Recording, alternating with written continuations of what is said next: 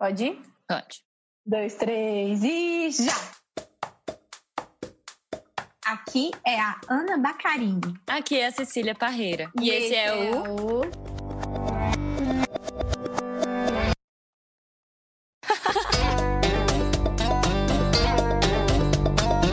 Tempo de ócio. Convida eu, Giovana, do Mira, Mira Editorial. Editorial porque a informação é necessária, mas a compreensão é terapêutica. Então, bora bater um papo aqui sobre política sem perder os cabelos? Será que dá? Ah, não sei, mas não custa tentar, né?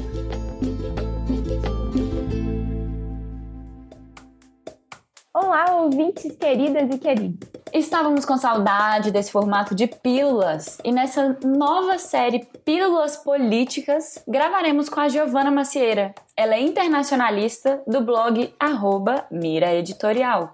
Vamos falar de questões sociais e políticas de um jeito descontraído. No episódio de hoje falaremos sobre a polarização da sociedade. Já pensou sobre isso? Vem com a gente! Gi, em primeiro lugar, vamos de conceito. O que é polarização? Oh, primeiramente, obrigado por me receberem. Então, vamos lá, polarização. Oh, de uma forma bem direta, a gente poderia dizer que polarização é simplesmente a divisão da sociedade em dois polos distintos em relação a um determinado tema. Então, é mais ou menos assim: se a gente está discutindo sei lá, legalização do leite com manga e a sociedade está dividida somente em dois grupos, aqueles que são contra e aqueles que são a favor da legalização, e não existe nenhum grupo que é mais ou menos contra ou mais ou menos a favor, a gente pode dizer que a sociedade está polarizada em relação ao leite com manga. Amiga, desculpa te interromper, mas assim, eu tenho a impressão de que ultimamente a polarização vem ganhando uma conotação bem negativa. É isso mesmo? Como é que está sendo? É, e com razão. Hoje, quando a gente fala sobre polarização, a gente está falando de uma sociedade que está dividida entre dois grupos cada vez mais homogêneos e distintos entre si. Ou seja, dentro de um mesmo grupo, seus membros pensam da mesma forma no que diz respeito a quase todos os assuntos. E entre os dois grupos não existe quase nenhuma concordância. E esses grupos se tornam cada vez mais fechados nas suas próprias convicções e cada vez mais reticentes ao diálogo com qualquer pessoa de fora desse grupo. Ô, Giovana, uma coisa que eu acho muito interessante é essa questão do algoritmo, né? Porque o algoritmo nas redes sociais e na internet acaba aproximando pessoas que têm essas opiniões em comum. Então, a gente acaba recebendo os mesmos conteúdos, né? Você ia falar um pouco dessa homogeneidade? Como é que é? Então, sobre algoritmo, eu vou falar um pouquinho mais para frente, quando a gente for falar mais um pouco sobre internet. Mas essa homogeneidade dentro do grupo não quer dizer só que as pessoas pensam da mesma forma em relação a temas políticos ou em relação à economia. Essa uniformidade diz respeito também a um modo de vida. Ó, oh, hoje em dia, por exemplo, dependendo do bar que você vai ou da festa que você vai, você já consegue ter uma ideia sobre a opinião política da maioria das pessoas que estão ao seu redor, não consegue? É, dá para ter mesmo, total. Dependendo da região da cidade onde a gente está também, né? Ou é muito interessante que os lugares e as regiões vão ficando mesmo marcados por serem frequentados por pessoas, tipo, da opinião X ou Y. Mas, Ana, segue aí, Gi. É, e eu não me isento disso, não. Eu sei muito bem o bar que eu quero frequentar e aquele que eu não estou muito afim. E isso não é só no Brasil, não. Olha que dado mais louco e interessante que eu peguei do livro A Mente Moralista, que é de 2012, do psicólogo americano Jonathan Haidt. E olha que ali o Trump nem tinha sido eleito e ninguém nunca imaginava que isso ia acontecer. Mas naquela época, se você fosse um Whole Foods, aquele supermercado todo natureba e saudável nos Estados Unidos, tinha 89% de chance de você e da maioria das pessoas ao seu redor terem votado no Barack Obama. Isso só pelo supermercado que você frequenta. Nossa, que é isso, muito expressivo é, esse dado, né? E assim, é real mesmo, eu tenho essa sensação nos lugares que eu frequento mesmo. Não, muito louco, acho que todo mundo tem. Gente, isso é, é acontece também aqui no Brasil. Sei lá, se você puxar o fora Bolsonaro em algum bloquinho de carnaval, vai ser maior sucesso. Agora, se você fizer isso não sei, num show sertanejo, tem chance de, de não pegar tão bem assim. Se bem que agora eu nem sei como é que tá a situação, né? É, não dá para saber, né? Ai, rindo para não chorar. Não, e nem só sobre essas coisas mais básicas do cotidiano. Agora a gente vê até o comportamento das pessoas diante de uma pandemia pode ser compreendido a partir de posições ideológicas. Tipo, quem usa máscara, quem não usa máscara, quem defende vacina, quem defende cloroquina e por aí vai. Nossa, tá, mas olha, a gente falou sobre o conceito da polarização, e aí você trouxe uns exemplos de polarização, tipo ciência na pandemia no Brasil, ou Estados Unidos na eleição do Obama, e até exemplo da nossa própria circulação pela cidade em eventos sociais, né? É, e com isso eu tô entendendo também que a polarização não é algo que tá rolando só aqui no Brasil, parece que é mais geral, né? Mas e aí, as sociedades então estão divididas em relação ao que exatamente, Giovana? Então, como a gente já percebeu, a polarização atual da sociedade é muito mais profunda do que a polarização em razão de uma pauta ou assunto específico como no caso hipotético lá do, do leite com manga. Ela parece dividir as pessoas nas atividades mais cotidianas e aparentemente sem muita importância. Não no caso da pandemia, tá, gente? Porque ela é importante sim, viu? Mas voltando. Isso ocorre porque a sociedade está polarizada em termos culturais, termos morais. Calma, que eu vou explicar. Pelo menos até ali, na década de 70, 80, o conflito definidor da política era o conflito entre classes. A divisão política ocorria por razões mais materiais, por políticas públicas que diziam respeito a como a riqueza material de uma sociedade seria distribuída, por exemplo. Aqui, a gente está falando de um conflito econômico. Mas hoje, esse conflito econômico, que foi uma vez o grande definidor da política, vem perdendo espaço para um conflito em termos culturais e morais. O que, que, que é isso? Um conflito relacionado à cultura, valores, costumes e comportamento. Vocês estão entendendo? É por isso que a polarização invade quase todos os aspectos das nossas vidas. Uhum. Não, estou entendendo. Continua, continua que está dando para entender sim. É, existe um grupo mais conservador, ligado a valores tradicionais familiares, e outro grupo mais progressista, que advoga pautas e valores progressistas como liberdade sexual, igualdade de gênero, proteção ambiental, multiculturalismo, direitos humanos e por aí vai. Esses grupos possuem costumes diferentes, se comportam de maneira diferente, frequentam espaços diferentes no mundo real e nas redes sociais. Daí, diante dessa, dessa divisão, propostas concretas, tipo distribuição de renda, vão aos poucos cedendo espaço para uma discussão de cunho moral. E se antes era possível encontrar um acordo, meio termo, quando se discutia questões como distribuição de renda, quando a discussão está no terreno da moral, o acordo é muito mais difícil de ser alcançado, porque os dois grupos partem de moralidades e valores distintos e muitas vezes incompatíveis, e um enxerga o outro como um inimigo perverso que precisa ser eliminado. Uhum, entendi. Muito louco isso dos valores, né? E é, para mim, pelo menos, é bem fácil ilustrar isso com a nossa realidade atual no Brasil. Não, total. Para mim, isso é o Brasil todinho. E eu queria abrir um parênteses para um momento informativo, uma curiosidade mesmo, para além dessas questões práticas. O psicólogo americano Jonathan Haidt, que eu já mencionei aqui, argumenta que o consenso é muito mais difícil porque o ser humano busca argumentos para defender valores morais pré-estabelecidos. Ou seja, a gente não chega a esses valores por meio de um raciocínio, mas a gente raciocina de forma a justificar esses valores.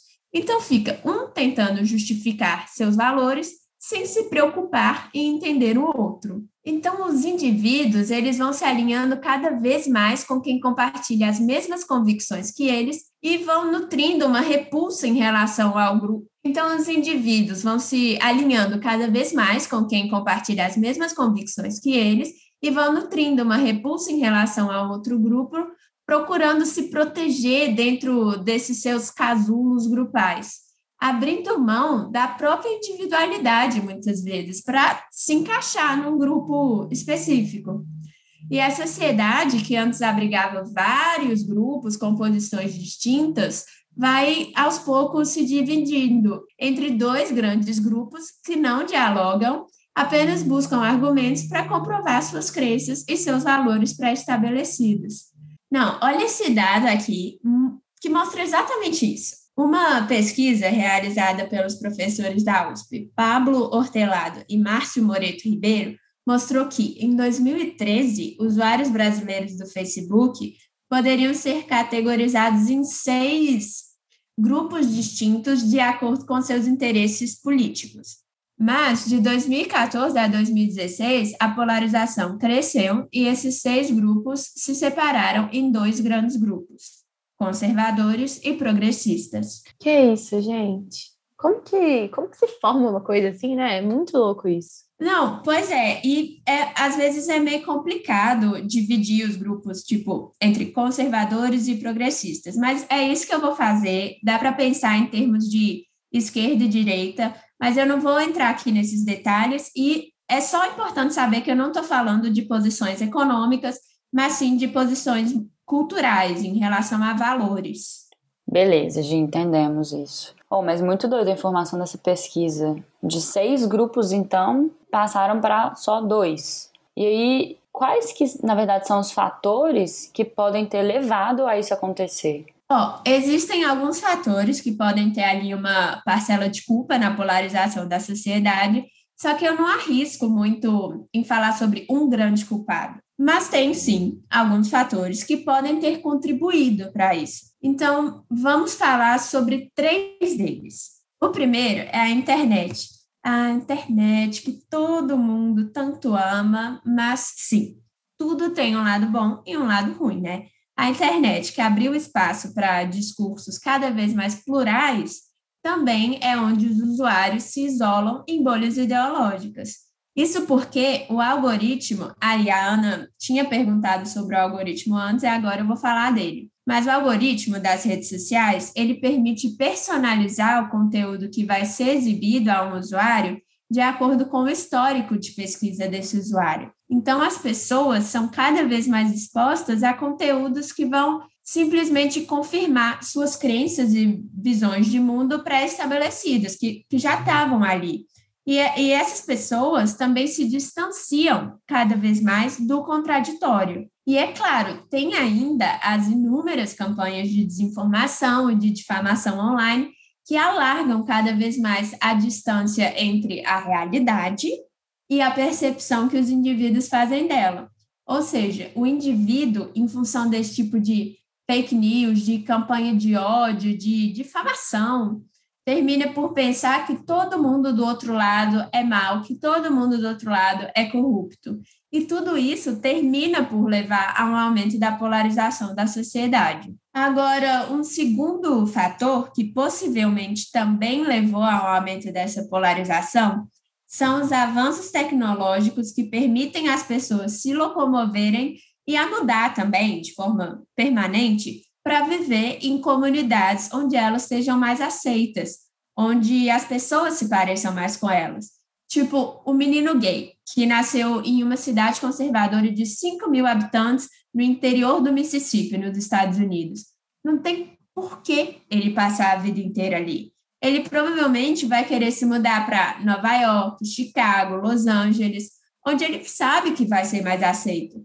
Não é à toa, inclusive, que as grandes cidades americanas são grandes centros progressistas, ou, como dizia Donald Trump, né, grandes centros de perversão e corrupção. É um pouco do que acontece em São Paulo também, né? Aqui no Brasil, tentando trazer de uma forma mais palpável aqui para os nossos ouvintes. É, tipo assim, o menino gay que nasceu em, em Goiás, numa cidadezinha super conservadora no interior, não tem por que ele também querer passar a vida inteira dele ali. Ele pode até escolher isso, mas, assim, existe uma grande possibilidade dele falar: ah, eu vou mudar para São Paulo, que é um grande centro urbano, onde as pessoas vão me aceitar mais, onde eu não vou precisar me esconder e, e por aí vai. Mas, ó, é normal do ser humano querer estar próximo de pessoas que se pareçam com ele, que tenham as mesmas crenças e visões de mundo. É só que com os avanços tecnológicos, isso foi ficando muito mais fácil, seja de forma física, você se mudar para lugares onde as pessoas se pareçam com você na forma de pensar ou que elas simplesmente te aceitem mais, e seja no ambiente online também. A gente se reúne em grupos e comunidades que compartilham das mesmas opiniões e interesses que nós. A questão é que toda essa facilidade em se isolar junto ao semelhante e se distanciar de todo aquele que é diferente contribui sim para a polarização. E um último fator que também leva ao aumento da polarização são os próprios políticos que surfam na onda da polarização, mas que também contribuem para o crescimento dela. Quando eles adotam uma retórica belicista, uma retórica de guerra e de demonização de qualquer um que não esteja automaticamente de acordo com tudo que eles dizem ou fazem, que tratam todo e qualquer tipo de oposição ou de crítica como ilegítima, como uma grande afronta. Isso é o retrato do Brasil, tipo, purinho. Era isso que eu ia falar. Realmente dá para reconhecer muito. Não sei vocês, ouvintes, se tá claro para vocês também, assim, mas para mim, pelo menos, ficou claro. Entendemos né, os possíveis motivos para rolar uma polarização, mas e aí, Giovana, quais são as consequências de uma sociedade polarizada? Conta para a gente, por favor. Ai, são muitas. E eu acho que eu não consigo pensar em nenhuma que é boa. Mas uma consequência muito importante que a polarização da sociedade tem sobre a política, por exemplo, é que em uma sociedade polarizada, qualquer adversário político passa a ser visto como um inimigo, um inimigo imoral, sujo, cruel. Isso ocorre porque a política ela passa a ser entendida em termos maniqueístas. O maniqueísmo é uma filosofia religiosa que influenciou muito o pensamento ocidental e que entende o mundo como um campo de batalha entre o bem absoluto e o mal absoluto. E se a política é compreendida em termos maniqueístas, ou seja, uma batalha entre o bem e o mal, então a ideia de acordo, de achar ali um, um meio termo, uma espécie de, é, de meio termo mesmo entre os dois lados, se torna impossível, porque é basicamente um pecado você se relacionar de alguma forma, com alguém que é a causa de todo o mal na sociedade, né?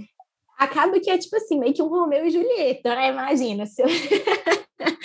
eu acho que é muito interessante ouvir você falando isso, porque como você cria uma relação com uma pessoa do outro lado, né? Fica uma coisa bem dramática, assim, né, gente? É bom lembrar não, que isso aqui não é, não é a opinião da Giovana, não. A gente está falando de conceitos que existem na filosofia, na política, né? Tudo bem embasado, eu sei que vocês estão vendo. Mas segue aí, Giovana, vamos lá. Não, é, é, gente, eu acho que realmente Shakespeare foi um visionário dos nossos tempos, porque é realmente como Romeu e Julieta. Sei lá, eu acho que tem gente que passa por esse tipo de situação, tipo, ai meu Deus, como é que eu vou apresentar o namorado, o meu namorado para o meu pai? Ele pensa X, meu pai pensa Y, isso vai ser um desastre. Mas enfim, a gente tem a criação de um verdadeiro cordão sanitário para tentar manter de fora da política a todo custo todos aqueles que eu considero que são maus. E isso tudo possui um efeito muito nocivo para a democracia. Porque, ó, de acordo com cientistas políticos, Levitsky e Zaibla, nomes difíceis de se pronunciar, mas que foram os que escreveram Como as Democracias Morrem, uma das normas básicas da democracia é a norma da tolerância mútua. Por meio da tolerância mútua, você reconhece o direito do outro de existir, de competir pelo poder e de governar, se ele ganhar. Você pode discordar e encarar o outro como adversário, mas você reconhece ele como um, como um rival legítimo. E em uma sociedade polarizada, na qual a política é compreendida como uma disputa entre os super bons e os super maus, não existe tolerância mútua. Hoje no Brasil, a tolerância mútua entre governo e oposição é quase inexistente.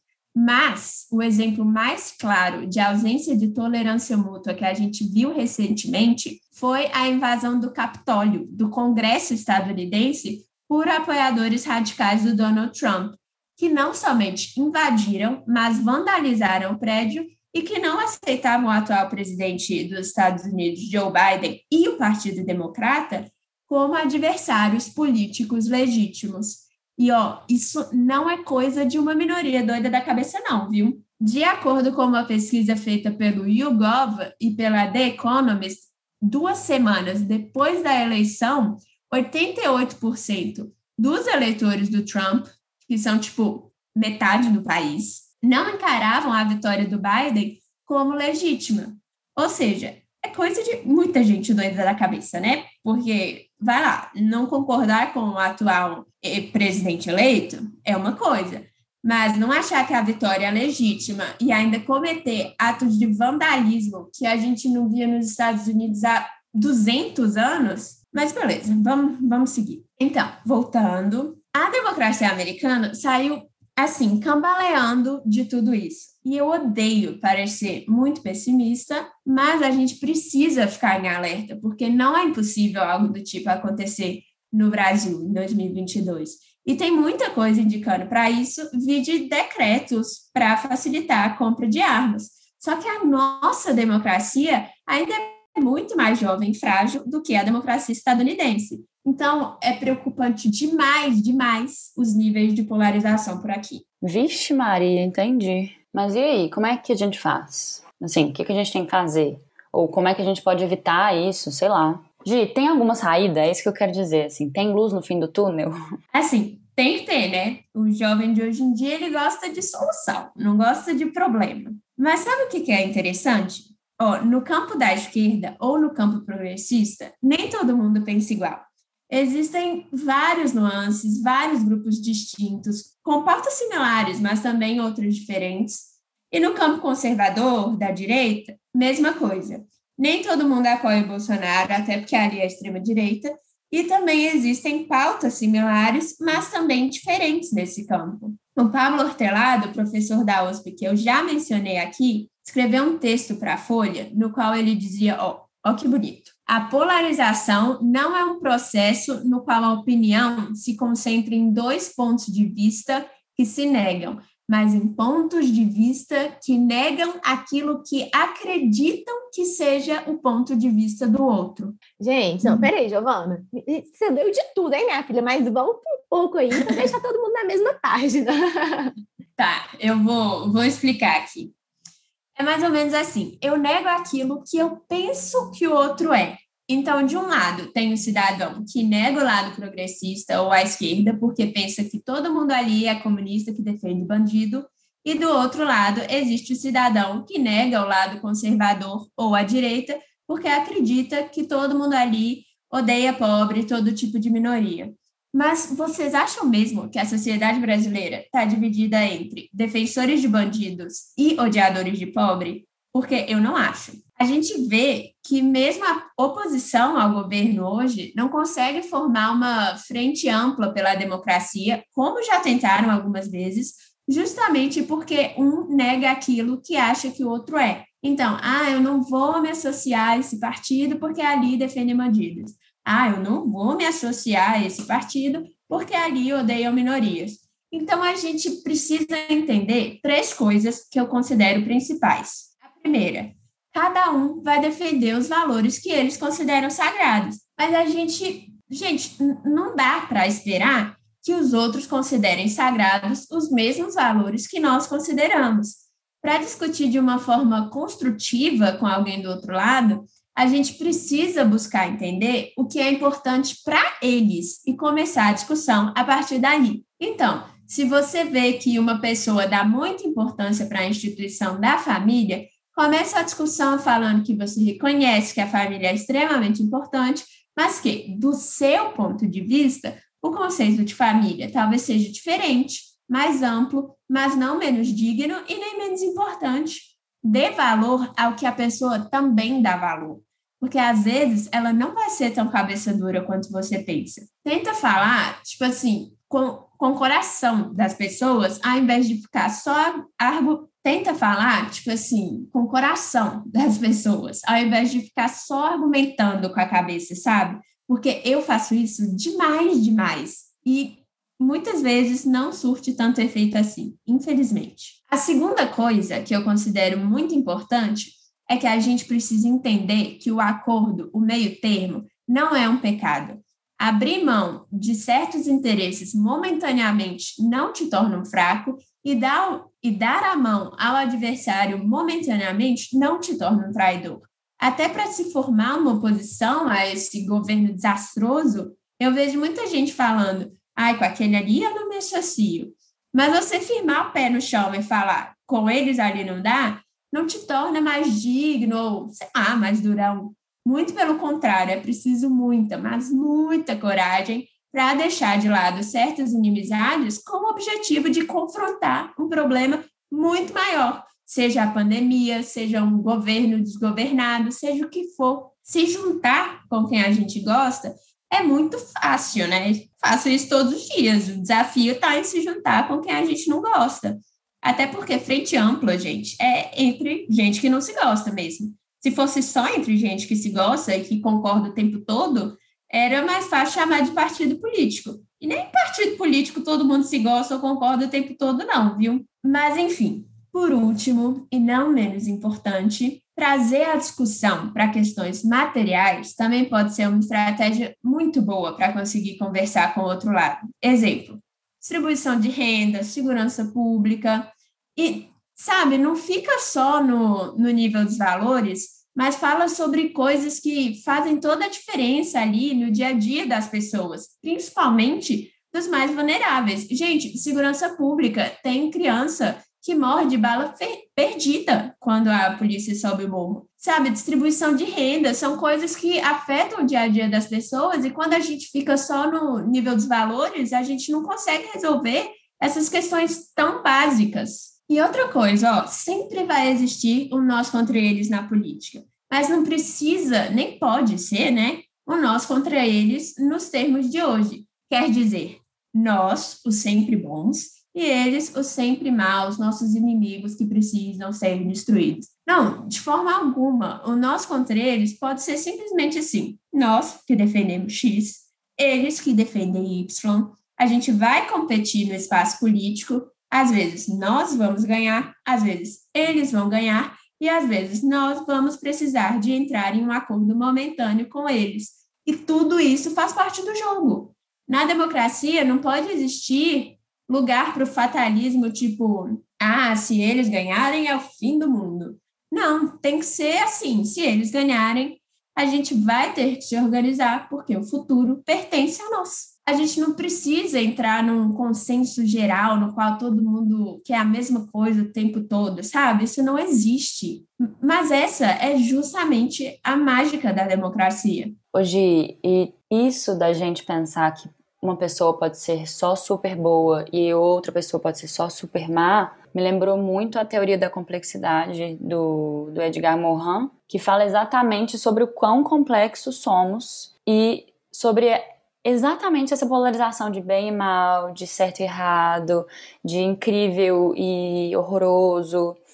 E que, na verdade, nós, enquanto seres humanos, somos sempre uhum. um conjunto de tudo isso, né? Então, talvez é, nos cegarmos para ver o outro na sua complexidade tem sido só um caminho mais fácil de não aceitar é, as luzes e sombras de cada um, assim, e de não aceitar a unicidade que cada ser humano tem, né? E cada ser humano é, assim, cada ser humano é único e cada ser humano abarca dentro de si muita coisa. E aí a gente parece Todo que o universo, né? Exato, parece que a gente fica tentando reduzir as pessoas o tempo inteiro para poder dar conta, né? Sendo que não sei uhum. se é uhum. sobre a gente dar conta, é sobre só a gente aceitar o, tão, o quão complexo a gente é. Talvez seja sobre isso, assim, não sei se eu devaneei demais. Não, nossa, é isso. Muito legal isso que você falou, e é justamente isso. Os seres humanos são, assim, seres multifacetados, e eles são bons e são maus. Todo mundo carrega, é isso que você falou, o universo dentro de si. Ninguém é todo mal, todo ruim, né? Exato. E quando a gente. E eu fiquei pensando, quando você estava falando, que quando a gente se cega para essa, essa multiplicidade do outro, a gente se cega também para a nossa multiplicidade, né? A gente não permite que a gente erre, por exemplo. Total. Porque se a gente cometer alguma, a gente cometer algum ato ruim, a gente vai se culpabilizar tanto, né? A gente vai como se a gente fosse definido só por esse ato. Então todo mundo sai perdendo. Não é só o outro. Eu também saio perdendo, né? É isso. Bom, mas olha, você estava falando sobre a democracia, né? E achei legal demais a última coisa que você tinha falado, que era se um adversário ganha, estamos todos juntos para a gente se organizar e fazer com que isso seja, seja bom, mesmo que seja o meu adversário, entre aspas, né? Porque afinal, acho que você falou uma coisa muito linda que é o futuro pertence a nós. Retoma aí do que você estava falando da democracia. É porque essa é justamente a mágica da democracia, Cissa. É, o presente não é eterno e o futuro promete ser sempre melhor. Eu preciso acreditar que eu posso me reorganizar para ganhar no futuro, para colocar as minhas pautas no futuro. E você precisa confiar nessa promessa aí para continuar jogando o jogo. E não ser o apelão lá do, do Banco Imobiliário que derruba o tabuleiro só porque está perdendo.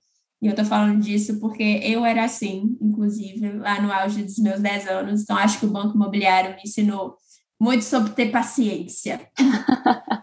E chegamos ao final de mais um Pílulas Políticas. Gi, muito obrigada pela sua participação e por tanta informação preciosa que você traz.